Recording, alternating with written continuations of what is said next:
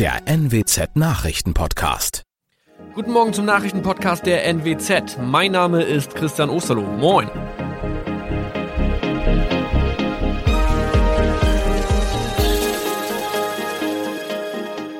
Und das sind unsere regionalen Nachrichten am Morgen. Die Grünen wollen Moorstraße in Oldenburg umbenennen. Viereinhalb Jahre Gefängnis für Falschgoldhandel. Und Landkreis Kloppenburg meldet ersten Omikron-Fall. Der Name Moorstraße könnte laut den Oldenburger Grünen rassistisch aufgefasst werden. Deshalb fordern diese eine Umbenennung. Die Straße wurde allerdings nach Hermann Moor benannt, einem der ersten Siedler in der Gegend. Um Missverständnisse auszuschließen, beantragen die Grünen eine Änderung in Hermann Moor Straße. Dann müssten alle Anwohner ihre neue Adresse in ihren Pässen angleichen. Außerdem müssten Polizei, Feuerwehr, Rettungsdienste und Anbieter von Navigationssystemen informiert werden. Die Stadtverwaltung schlug vor, ein Zusatzschild mit Informationen zur Person Hermann Mohr anzubringen. So könne man alle Irritationen beseitigen. Tobias G. musste wegen dem Verkauf von Falschgold am Mittwoch vor das Landgericht Oldenburg. Nachdem der Schortenser bereits im Mai zu einer Freiheitsstrafe von mehr als drei Jahren in Jever verurteilt wurde, betrieb er seinen Handel auf eBay Kleinanzeigen weiter. Das wog bei der Verhandlung schwer auf. Der 27-Jährige schrieb in die Inseratsüberschrift das Wort plated, was so viel bedeutet wie überzogene und nur vergoldete Ware. Da im weiteren Anzeigentext aber die Rede von einem Reinheitsgrad war und die abgebildeten Goldbarren eine Seriennummer trugen, handelt es sich hierbei um eine Täuschung. Tobias G. wurde zu viereinhalb Jahren Haft verurteilt. Ein weiterer Fall der neuen Omikron-Variante ist am Mittwoch im Nordwesten bekannt geworden. Der Kreis Kloppenburg bestätigt, dass eine Frau bei ihrer Rückreise aus Südafrika am Hamburger Flughafen positiv getestet wurde. Sie befindet sich weiterhin in Hamburg in Quarantäne. Da die Frau im Landkreis Kloppenburg lebt, sei auch das Gesundheitsamt Kloppenburg für diesen Fall zuständig. Zuvor gab es bereits bestätigte Omikron-Fälle in der Wesermarsch und im Kreis Leer. Das waren unsere Nachrichten aus der Region. Weitere aktuelle News aus dem Nordwesten finden Sie wie immer auf NWZ Online. Und Aktuelles aus Deutschland und der Welt hören Sie jetzt von unseren Kollegen aus Berlin.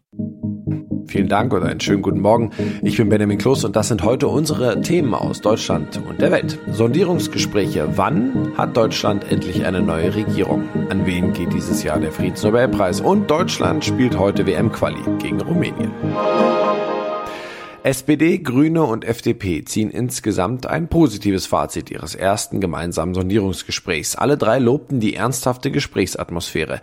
Sie wollen ihre Sondierungen zur Bildung einer neuen Bundesregierung in der nächsten Woche fortsetzen und vertiefen. Das machten SPD-Generalsekretär Lars Klingbeil, FDP-Generalsekretär Volker Wiesling und Grünen-Geschäftsführer Michael Kellner deutlich. Ursula Winkler berichtet.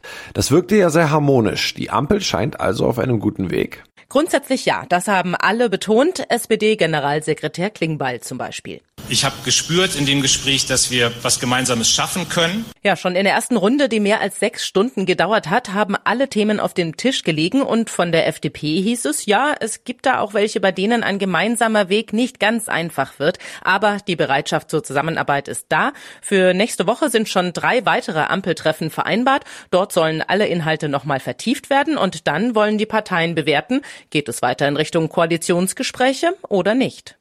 Die Alternative heißt im Fall eines Ampelscheiterns aber Jamaika. Und danach sieht's ja eigentlich gar nicht aus. Ja, das war ein richtiger kleiner Politkrimi am Abend in Berlin, denn fast zeitgleich mit den Ampelsondierern stellte sich auch der, der nicht mitreden durfte, CDU-Parteichef Laschet an den Mikros und meinte, seine Union sei nach wie vor bereit für ein Jamaika-Bündnis. Zur Not auch ohne ihn. Es geht nicht um die Person Armin Laschet. Es geht um das Projekt für das Land. Nach der historischen Wahlpleite will Laschet Konsequenzen ziehen und den Spitzengremien einen Parteitag zur personellen Neuaufstellung der CDU vorschlagen. Also so harmonisch die Ampelgespräche erstmal angelaufen sind, so dramatisch ist die Lage aktuell bei der Union. Die FDP könnte sich ja eigentlich eine Koalition mit der Union immer besser vorstellen als mit der SPD. Ist Jamaika für die FDP auch jetzt noch eine Option? Ja, auf das Brodeln bei der Union wurde FDP-Generalsekretär Wissing natürlich angesprochen. Er hat eine Jamaika-Möglichkeit eher offen gehalten. Wir haben das äh, zur Kenntnis genommen, dass es äh, ganz offensichtlich äh, in der CDU Veränderungen an der Spitze geben wird.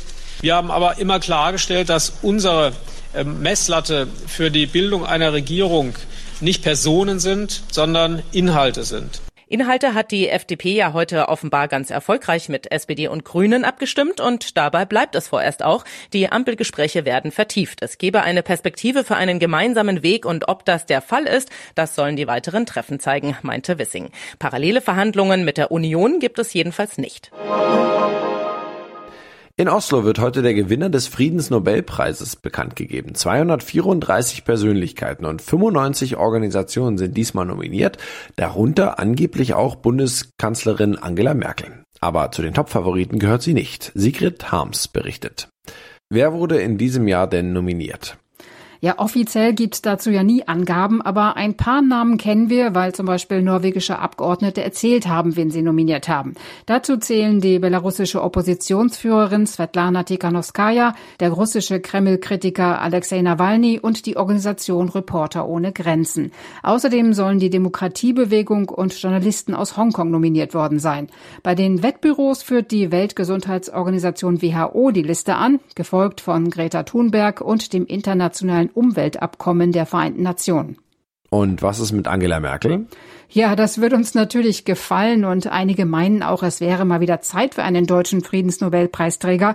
Der letzte ist schließlich 50 Jahre her und das war Willy Brandt. Aber ich glaube nicht, dass Merkel eine Chance hat. Das Nobelpreiskomitee zeichnet eher selten Politiker für ihr Lebenswerk aus, sondern lieber Leute, die mittendrin in einer Krise oder in einem Konflikt stecken. Deshalb halt auch die Schauplätze Hongkong, Russland, Weißrussland. Aber ein Umweltaktivist oder eine Umweltorganisation würden auch Sinn machen, weil das doch das Thema ist, das uns zurzeit am meisten beschäftigt, abgesehen von Corona natürlich. Du hast es ja schon angesprochen, es ist 50 Jahre her, dass Willy Brandt den Friedensnobelpreis bekam.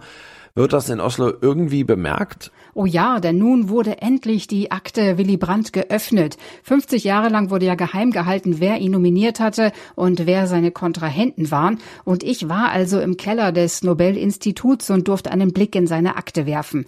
Drei Briefe lagen da drin, von einem amerikanischen Wissenschaftler, von einem dänischen Sozialdemokraten und einer von einer Gruppe von Leuten aus Frankreich, Italien und Senegal. Also keiner aus Deutschland hatte Brandt nominiert. 39 Kandidaten gab es insgesamt und viele davon davon haben dann später den Friedensnobelpreis bekommen. Die Fußballnationalmannschaft spielt heute Abend im siebten Spiel der WM-Qualifikation in Hamburg gegen Rumänien. Das Ziel ist ein Sieg, um möglichst schnell die Qualifikation für die Weltmeisterschaft in Katar im kommenden Jahr perfekt zu machen. Thomas Thonfeld berichtet. Im Hinspiel in Rumänien siegte Deutschland ja knapp 1 zu 0 und Hansi Flick hat ja gesagt, dass er das Ergebnis wieder so nehmen würde. Will Flick jetzt Ergebnisfußball? Nein, so würde ich das nicht verstehen. Hansi Flick, der hat ja ganz klar gesagt, was er von seinen Spielern gegen Rumänien erwartet. Letztendlich ist es wichtig, dass wir das Spiel hier in Hamburg gewinnen, eine tolle Leistung zeigen wollen, die Fans auch wieder begeistern wollen. Und uh, das ist letztendlich unser Ziel. Ja, und wenn das so klappt, dann können sich die 25.000 Fans, die hier im Hamburger Volksparkstadion heute Abend erlaubt sind, auf eine tolle Vorstellung freuen. Vor allem, wenn man an die letzten beiden Länderspiele denkt, die waren ja auch sehr ordentlich. Also drei Punkte sind, zumal im Heimspiel, wieder fest eingeplant, aber Rumänien ist kein schlechter Gegner. Wie schätzt Flick den Gegner generell ein? Also Rumänien, das ist eine Mannschaft, die Fußball spielen will, sagt Flick, und die gut organisiert ist. Sie haben die letzten drei Spiele zu null in der Gruppenphase auch äh, gespielt. Das heißt, wir haben eine starke Defensive, eine eingespielte Defensive. Und deswegen ist es einfach auch wichtig, dass wir da eine hohe Intensität auffahren, den Gegner versuchen, unter Druck zu setzen. Begeisterung und Feuer, das will er sehen. Das hat er den Spielern offenbar so oft und so nachhaltig gesagt, dass er sie gestern im Training sogar bremsen musste, weil zu viel Feuer drin war. Aber es zeigt ja, dass die Mannschaft will und heiß ist. Was kann zur Aufstellung schon gesagt werden? Rüdiger und Süle spielen in der Innenverteidigung. Das hat Flick ja schon verraten. Was weiß man noch? Naja, zu sehr lässt sich Hansi Flick natürlich vor dem Spiel nicht in die Karten schauen, nicht mal im Fall Thomas Müller, obwohl man da sicherlich davon ausgehen kann, dass er spielen wird. Genau wie der übliche Bayern-Block und wie auch Timo Werner in der Spitze, der ja unter Hansi Flick zuletzt auch wieder getroffen hat. Also ich glaube nicht, dass es so viele Veränderungen im Vergleich zu den letzten Spielen geben wird. Ich denke, Flick will eher den Schwung aus den Siegen in den September-Spielen jetzt mitnehmen, zumal ja mit zwei weiteren Erfolgen jetzt im günstigsten Fall die WM-Qualifikation schon klar gemacht werden kann. In unserem Tipp des Tages geht es heute um den Welthundetag. Warnungen vor Giftködern machen Hundebesitzern verständlicherweise Sorgen. Allerdings bestätigt sich auch hier, dass nicht immer alles stimmt, was in sozialen Netzwerken steht. Wie man sein Tier trainieren kann, um es vor diesen Ködern zu schützen, das sagt uns zum Welthundetag, der an diesem Sonntag ist, Lea Schmitz vom Deutschen Tierschutzbund. Wie geht es Ihnen, wenn Sie in sozialen Netzwerken Warnungen vor Giftködern sehen? Ja, mir geht's da wie jedem anderen Hundehalter, glaube ich. Das macht natürlich erstmal ein bisschen Angst, wenn man mit dem eigenen Hund da unterwegs ist, aber es macht vor allen Dingen auch wütend.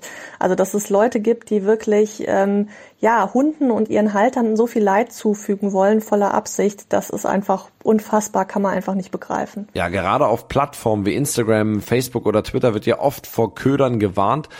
Was ist von solchen Posts zu halten? Im Grunde weiß man natürlich nie genau, was jetzt dahinter steckt, ob das den Tatsachen entspricht, ob das nur jemand vielleicht geteilt hat, weil er die Hunde von diesem Ort fernhalten will. Ähm, man kann natürlich schauen, ob es ähm, Fälle gibt, die von Behördenseite auch bestätigt wurden. Dann kann man sicherlich da sicher sein, äh, dass das eine entsprechende Warnung ist. Aber ich würde grundsätzlich immer vorsichtig sein, wenn ich sowas lese. Also sicher ist sicher. Warum sind diese Giftköder so gefährlich? Hm. Die Köder, das können zum Beispiel Würstchenstücke sein oder Fleischbällchen, die dann mit Gift versehen werden, also mit Rattengift oder Schneckenkorn, was ja für die Tiere dann auch wirklich ja zu Vergiftung führen kann oder tödlich enden kann. Oder die sind halt dann auch mal gespickt mit Rasierklingen, mit Nadeln, mit Reißzwecken, was natürlich auch schlimme Verletzungen dann hervorrufen kann. Wie kann ich als Halter verhindern, dass so ein Teil in die Schnauze meines Hundes gerät? Man kann seinem Hund natürlich beibringen, einen Maulkorb zu tragen. Für den Hund ist es vielleicht nicht ganz so schön. Alternativ gibt es die Möglichkeit eines Giftködertrainings, dass der Hund wirklich lernt, dass er nichts frisst, was er unterwegs findet, dass er das Gefundene vielleicht erst anzeigt oder natürlich auch, dass er auch auf einen Rückruf äh, schnell zu seinem Herrchen oder Frauchen zurückkommt und gar nicht quasi erst in die Versuchung kommt, das Gefundene dann zu fressen. Und das noch sich einmal wieder Bundespräsident fühlen. Das ging jetzt in Berlin. Bundespräsident Frank-Walter Steinmeier hat das Schloss Bellevue sozusagen an 150 Jugendliche und junge Erwachsene im Alter von 16 bis 24 Jahren übergeben. Für einen Tag. Ronny Thora berichtet aus Berlin. Es blieb aber nicht bei der Hausübergabe. Nein, Bundespräsident Steinmeier und seine Frau haben den jungen Leuten zwar erstmal auch einen symbolischen Schlüssel für die Vordertür gegeben. So, wir gehen jetzt durch den Nebeneingang und Sie gehen durch den Haupteingang rein. Aber dann wurde Schloss Bellevue auch noch digital übergeben. Mit dem Schlüssel ist ja heute nicht mehr viel anzufangen. Deshalb haben wir auch das Passwort für den Instagram-Kanal des Bundespräsidenten übergeben. Und mit dieser Takeover-Aktion will Steinmeier den jungen Leuten, die während Corona ja oft zurückstecken mussten, eine Bühne für ihre Themen geben. Also in Gruppen soll da jetzt über Klimaschutz, über Europa, über Alltagsrassismus gesprochen werden. Die Ergebnisse präsentieren die jungen Hausherren dann dem Bundespräsidenten und dann sicherlich auch aller Welt draußen über den ja obersten Instagram-Account Deutschlands sozusagen. Ja, das war's von mir. Ich bin Benjamin Kloß und wünsche Ihnen noch ein schönes Wochenende. Bis Montag.